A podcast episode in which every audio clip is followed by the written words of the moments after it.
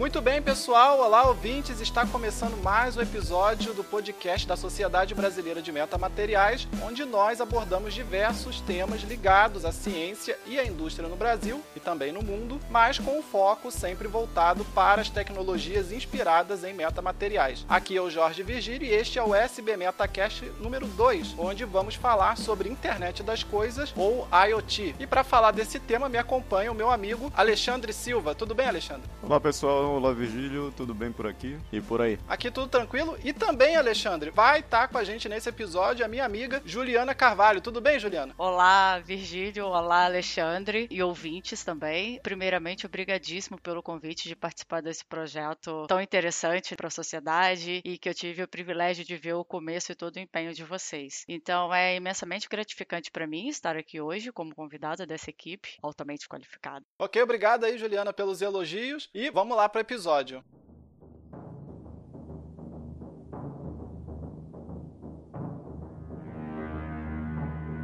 Internet of Things, ou Internet das Coisas, ou simplesmente IoT, é, de forma assim bem simplista, uma rede de computadores que conecta objetos ao invés de pessoas à internet. Em outras palavras, é uma rede de computadores que possibilita que objetos físicos, ou seja, coisas como veículos, prédios, sensores e máquinas automatizadas, ou também objetos não físicos como aplicativos de transporte e bancos de dados locais, é, sejam capazes de reunir, transmitir e requisitar dados através da internet. A interação dos objetos do nosso cotidiano com a internet permite, entre outras coisas, controlar esses objetos à distância, bem como usar os próprios objetos como provedores de novos serviços. A nova capacidade de comunicação adicionada às coisas que fazem parte do nosso dia a dia abre inúmeras possibilidades, principalmente na chamada indústria 4.0, que nada mais é do que a junção da automação, lá da terceira revolução industrial, com as telecomunicações. Originalmente, o conceito de IoT IoT foi proposto em 1999 por Kevin Ashington, trabalhava no laboratório de autoidentificação do MIT, lá em Massachusetts, esse estado que eu nunca sei escrever o nome direito, e onde se realizavam pesquisas no campo da identificação por radiofrequência e tecnologia de sensores usados em rede. Mas isso foi lá em 1999. Hoje o conceito de IoT engloba a conexão avançada com a internet, não apenas de dispositivos, mas também, como eu disse, de sistemas e de serviços.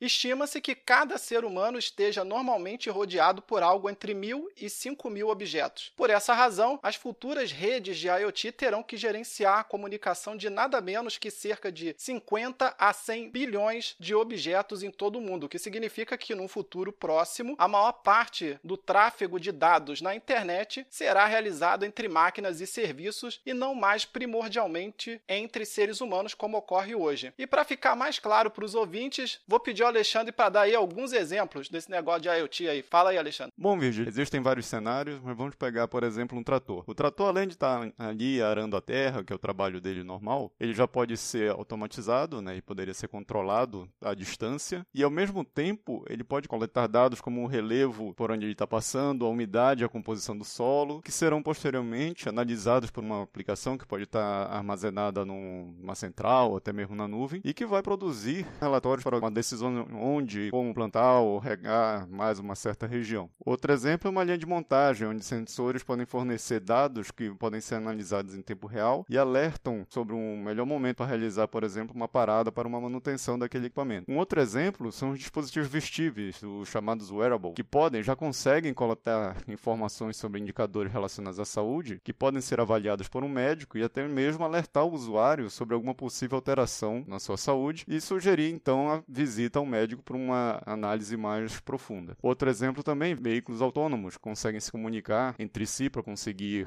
é, evitar acidentes e até mesmo utilizando inteligência artificial, permitindo que sistemas usem informações geradas por diversos sistemas para se autorregular e se autocontrolar ali todo aquele ambiente. A internet das coisas pode estar no monitor cardíaco de uma pessoa, por exemplo, no animal de uma fazenda que tenha um transponder ou um biochip para automatizar o manejo e monitoração do animal, ou em outros dispositivos que tenham um endereço IP e a capacidade de transferir dados através de uma rede. Alexandre, essa é uma definição que, na minha opinião, é um pouco mais abrangente em relação ao IoT. O que define, na verdade, o que faz parte dessas redes de IoT é o endereço IP tudo que tiver um endereço IP, que é o endereço IP que a gente usa com nossos computadores para acessar a internet, e aí pode ser desde uma caneta até um órgão artificial, tudo isso vai acabar no futuro ficando sobre o guarda-chuva do IoT. Então a gente vai dar endereço IP para todas as coisas, e essas coisas, por terem um endereço IP, vão estar conectadas à internet e elas vão ter uma identidade na internet. Então acho que essa é a definição primordial do que, que vai definir o que, que vai ser IoT e o que, que não vai ser. Exatamente. O endereço IP vai ser a identidade, a carteira de identidade, ou CPF de cada equipamento. E cada vez mais as organizações em diversos setores vão estar usando a internet das coisas para operar com uma maior eficiência, para compreender melhor seus clientes, o modo como eles é, se comportam e fornecer um atendimento mais aprimorado, assim como melhorar a tomada de decisões e aumentar, inclusive, o valor do seu negócio. Mas o que, que falta para sua adoção no Brasil e no mundo? É importante falar um pouco das tecnologias que estão lá na base da internet das coisas. E para comentar a esse respeito, a gente vai conversar aqui agora com a Juliana Carvalho, que trabalha diretamente no desenvolvimento das tecnologias necessárias para pormos em prática esse futuro distópico. Juliana, primeiramente, seja bem-vinda. Conta pra gente rapidamente sobre você e como você foi parar nesse negócio de desenvolver tecnologias para construir Skynet e acabar com toda a humanidade.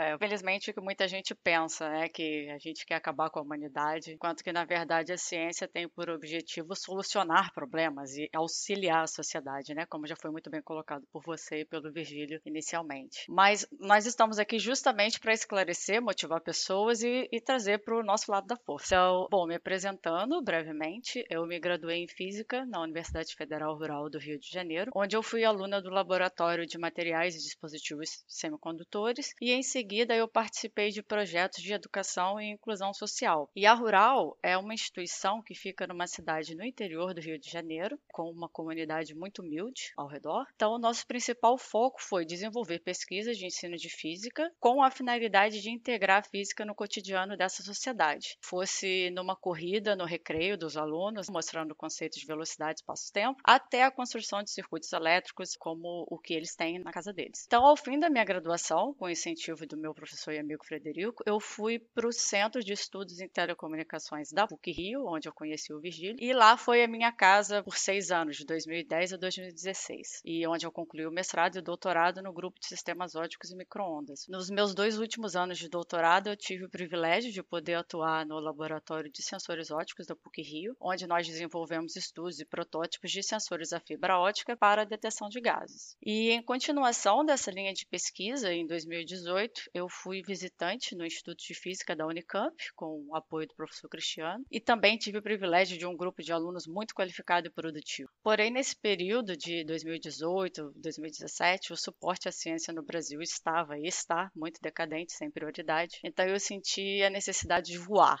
literalmente. Foi quando eu iniciei o primeiro ano de pós-doutorado no Instituto de Telecomunicações da Universidade de Aveiro, em Portugal, onde a linha de pesquisa era exatamente a utilização de tecnologias no melhoramento da internet das coisas. Então, só para concluir a, a historinha, em 2019 eu vim para o grupo de sistemas terahertz e fotônica da Universidade de Tecnologia de Eindhoven, na Holanda, onde eu trabalho atualmente é, diretamente em dois projetos. Um é chamado Blue Space, que é voltado para aplicações em 5G. E esse ano, recentemente, eu iniciei um outro projeto que é chamado Brine, cujo foco é inteligência artificial e Quantum Key Distribution, que significa distribuição de chaves quânticas. E Juliana, o que isso quer dizer em linguagem cristã? Quantum Key Distribution. É, eu, eu costumo dizer que para mim também é difícil falar sobre isso. Pois bem, meus amigos, para assustar um pouco mais, posso dizer que nós estamos à beira de uma revolução quântica. Então, a introdução de computadores quânticos na próxima década vai dar à humanidade acesso a um poder de processamento incomparável com todas as vantagens que isso pode trazer.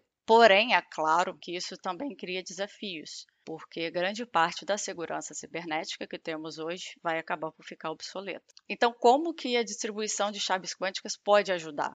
Se alguém tenta interceptar essa comunicação, o estado de polarização do fóton é modificado e uma mensagem de erro é enviada tanto para o transmissor quanto para o receptor. Mas em caso de que não tenha intervenção de algo ou alguém, esse sistema não recebe nenhuma mensagem de erro e isso mostra que o canal está protegido. Pois é, pessoal, esse tema que a Juliana comentou a respeito da criptografia vai ser muito importante né, na segurança do IoT, que a gente vai comentar lá na frente. Mas uma outra coisa que eu queria comentar sobre o IoT agora é a questão da energia, porque uma das limitações que a gente tem em relação a sistemas de IoT é que muitas dessas coisas são sensores. E para que esses sensores possam ser usados em grande escala, com milhares e milhares de sensores, e a partir daí você conseguir ter informação suficiente para fazer alguma coisa relevante, você precisa que esses sensores sejam baratos, e esses sensores, para ser baratos, eles não podem ser circuitos ativos, ou seja, não podem ter bateria, para evitar custos de manutenção, e com isso você também precisa criar sistemas para transmitir energia à distância para esse sensor, porque você não tem como plugar cada sensor numa tomada. Então, uma das coisas que precisa ser desenvolvida para que esse cenário do IoT que a gente está descrevendo aqui se torne real é a transmissão de energia sem fio, que no caso é o projeto no qual eu trabalho mais diretamente. Mas além da transmissão de energia sem fio, além de criptografia para garantir que esses dados não vão ser usados o mal, o que mais a gente precisa, Alexandre? Pois é, Virgílio, além disso que tu falaste, de consumo energético muito baixo, e por conta disso também,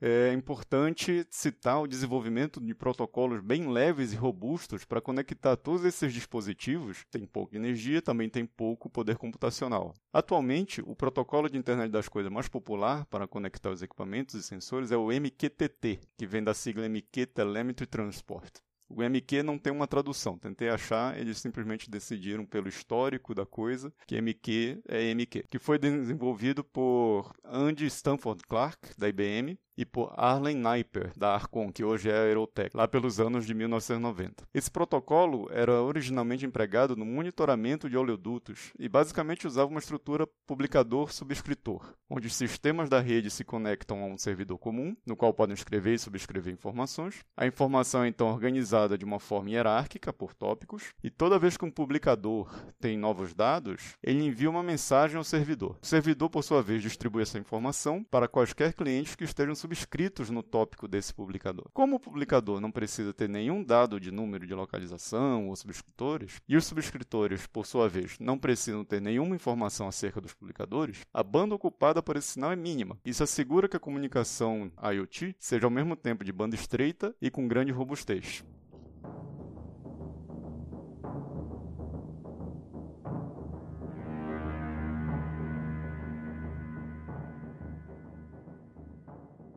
Atualmente, nós temos três eixos de desenvolvedores das tecnologias de IoT no mundo, que são a China, os Estados Unidos e a União Europeia.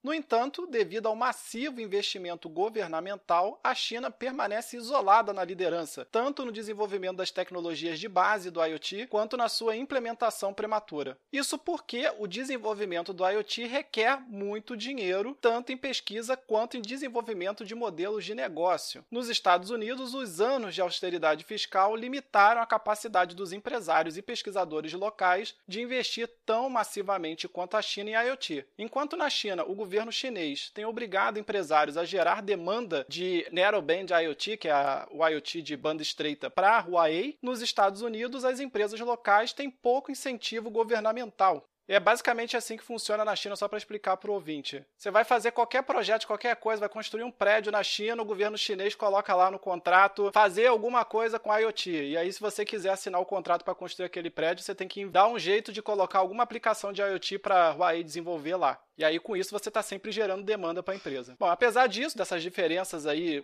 de como o governo de cada país trata essa questão, empresas dos Estados Unidos, como a Cisco, a Microsoft, a Qualcomm e outras, tem feito esforços para aproximar os Estados Unidos da China nessa corrida aí, nessa nova Guerra Fria pelo domínio do IoT. A Cisco recentemente lançou a iniciativa Internet of the Future para criar chips para IoT. E em julho de 2019, a Microsoft, que tem trabalhado junto com a Cisco, publicou uma pesquisa detalhada sobre o IoT chamada Microsoft IoT Signals. Nesse documento, por exemplo, a Microsoft concluiu que a principal limitação do IoT hoje é que cerca de um terço das iniciativas falham na prova de conceito, ou seja, as peças do IoT estão por aí, mas ninguém sabe usá-las de uma forma que gere grandes modelos de negócio. No caso da China é um pouco particular porque eles têm dinheiro e tempo para gastar com isso, então eles vão tentando qualquer coisa e uma hora alguma coisa dá certo. Mas eu vou perguntar para a Juliana como é que está aí na Europa, Juliana, você que está trabalhando na Europa, como é que está o cenário do desenvolvimento de IoT no mundo europeu? Pois bem, Virgílio, a Comissão Europeia, ela coopera ativamente com a indústria, organizações e instituições acadêmicas e tem a finalidade de liberar o potencial da tecnologia da internet das coisas. Então, a Comissão Europeia adotou, em 2015, a Aliança para a Inovação na Internet das Coisas, que foi lançada pela Comissão Europeia para apoiar a criação de um ecossistema de internet das coisas europeu inovador e impulsionado pela indústria, que é baseada nas expressões chaves, que são um ecossistema sistema próspero, uma abordagem centrada no ser humano e um único mercado digital propriamente. Obrigado, Juliana. É, Alexandre, agora você pode comentar um pouco sobre o cenário brasileiro, o cenário aqui América Latina, para a gente fazer uma comparação? Claro, vindo aqui para a América Latina, segundo o relatório da Global Data, que é uma empresa de consultoria de análise de dados, o mercado de internet das coisas na América Latina deve movimentar cerca de 30 bilhões, com B, de dólares até 2023, onde o Brasil é responsável por uma grande parte desse montante. Inclusive, as operadoras de telefonia celular aqui no Brasil já comercializam planos para comunicação máquina a máquina. A Vivo, por exemplo, afirmou no início do ano ter cerca de 10 milhões de dispositivos conectados via NB-IoT. Não, NB, como tu falaste, é o Narrowband, banda estreita. Né? O que seria, segundo ela mesma, 40% dos dispositivos IoT no país. E isso porque não é preciso esperar o 5G chegar para adotar o IoT. Logicamente, o 5G vai permitir que o IoT é, cresça rapidamente, mas não é preciso esperar o 5G chegar para a gente começar a trabalhar com IoT. No Brasil, o agronegócio talvez seja o maior mercado que já utiliza o IoT como mecanização, utilização de drones, seguido da automação industrial e domiciliar e saúde. O país, inclusive, está implementando o Plano Nacional de IoT, que foi instituído em 2019 pelo Decreto 9.854, que versa sobre a gestão e desenvolvimento de sistemas de comunicação máquina-máquina e IoT. Ele foi criado para dar uma segurança jurídica aos projetos e iniciativas baseadas em IoT. Ou seja, para quem quiser desenvolver e comercializar dispositivos IoT, esse dispositivo tem de ser homologado pela Anatel. E toda essa discussão está sendo feita nesse decreto e que está sendo implementado aqui no Brasil. Obrigado, Alexandre. E só complementando o que você falou, né, lembrar que o Brasil é, até hoje, né, o maior produtor de café do mundo e nós temos a cafeicultura mais moderna do mundo justamente por ter investido muito cedo nessas novas tecnologias que incluem também a comunicação máquina a máquina na produção agrícola brasileira. Então, esse é um lado que deu certo, vamos dizer assim, do Brasil que não é tão conhecido das pessoas, então a gente está comentando aqui. Mas nem tudo são flores né, no IoT, e aí eu quero perguntar para você, Alexandre, quais são os riscos disso aí? Tirando a dominação mundial que já vai acontecer aí, que as máquinas vão dominar a gente, mas tirando ser escravizado pelas máquinas, quais são os outros riscos? Bom, logo antes de começar a ser escravizado pelas máquinas e a Skynet tomar controle de tudo, é, o grande problema é privacidade e segurança. Eles surgem como os dois temas principais em relação ao IoT, principalmente no cenário em que as tecnologias de base são monopolizadas por apenas alguns fabricantes e alguns países. Portanto, quanto aos riscos, a IoT apresenta uma variedade de potenciais problemas. Permitir o acesso não autorizado e o uso indevido de informações pessoais ou corporativas, facilitar ataques em outros sistemas, etc. Isso, inclusive, é um ponto que o pessoal está reclamando muito da Huawei. Não foi provado isso, mas dizem que há um backdoor nos seus equipamentos. E a Huawei está tentando é, mostrar para o mundo que isso não existe. Mas, Juliana, o que, que você acha dessa questão de segurança? A preocupação com a privacidade dos dados e o aumento das ameaças à segurança, aos ataques cibernéticos, é crescente. Então, é necessário, ao meu ver, que um conjunto coerente de futuras tecnologias de segurança sejam explorados, como eu citei anteriormente, com aprendizagem profunda de criptografia, para que o gerenciamento de identidade na rede, a identificação, a autenticação, seja realmente protegido. Então, resumindo a minha fala, é desenvolver tecnologia com proteção, segurança e confiabilidade do usuário. Mas, Virgílio, dentro dos ataques das máquinas que você comentou, nós também temos as máquinas do bem, que se nós formos pensar em questão de saúde, nós podemos usar o, o momento pandêmico atual para exemplificar a importância da internet das coisas no tratamento de Covid, por exemplo. Vamos imaginar uma aula hospitalar com pacientes infectados. Se há por inteligência artificial um robô que pode fazer a inspeção dessa área, nós estamos expondo menos pessoas ao vírus. Além ainda de podermos ter na palma das nossas mãos outras facilidades via nosso telefone, como nós já temos, por exemplo, aplicativos com termômetros para medição de temperatura temperatura, medidor de batimentos cardíacos e assim como outros aplicativos que podem ainda ser desenvolvidos em prol do bem comum. Obrigado, Juliana. E só comentar questões de invasão, né? Nós tivemos aí no Brasil recentemente a invasão do Superior Tribunal de Justiça. O pessoal criptografou todos os dados da justiça brasileira que estavam nesse órgão. Inclusive, parece que atingiu os backups e não se sabe no momento que nós estamos fazendo essa gravação se esses dados vão poder ser recuperados. Mas o que se sabe é que todo o judiciário vai ficar prejudicado por um bom tempo por causa desse ataque. Então, com o crescimento do IoT, com o crescimento da automação,